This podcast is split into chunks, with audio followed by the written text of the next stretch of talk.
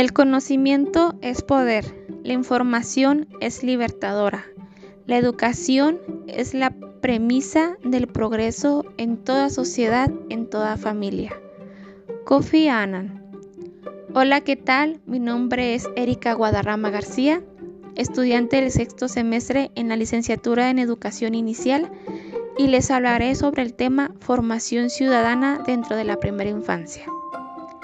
Desde la época de las cavernas surge la solidaridad y la cooperación al sanar las heridas del uno y del otro, provocadas de las actividades de caza y de la agricultura, con el objetivo de sobrevivir, iniciando así la civilización humana.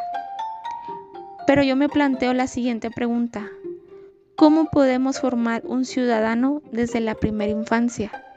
Sin embargo, es importante previamente saber qué es formación ciudadana. La formación ciudadana es una oportunidad para construir y consolidar un proyecto democrático en la sociedad. Para la construcción de ésta se requiere de ciudadanos que sean obviamente democráticos con sentimiento de identidad, capacidad de tolerancia para trabajar con otras personas diferentes que sean participativos, unidos a lo que ocurre en el contexto para superar las dificultades, que sean sociales, es decir, ciudadanos comprometidos con el respeto a los derechos sociales y con la superación del conflicto. Ciudadanos políticos que posean una cultura homogénea, heterogénea o fragmentada.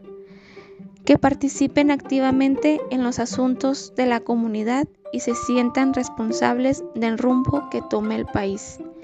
Críticos que posean la capacidad de ser reflexivos, más conscientes del propósito de su existencia. Aunque estas terminaciones son complicadas de enseñar a un niño pequeño, formar a un ciudadano desde la primera infancia se inicia con la creación de espacios para la convivencia social y cultural, y por ende la interacción con otros se van formando sujetos con empatía, solidarios, compasivos y éticos. Claramente estos espacios de adquisición de conocimientos debe ser mediante el juego. La formación ciudadana es tarea de todos, familia, agentes educativos y sociedad. No obstante, actualmente la humanidad está perdiendo la civilización que surgió en la era de las cavernas, poniendo mayor énfasis al consumismo y a la globalización, pensando individualmente y formando en las nuevas generaciones pensamientos de obediencia para ser oprimidos y no tengan los conocimientos necesarios para ser felices en sociedad. Esto es uno de los objetivos de la educación inicial.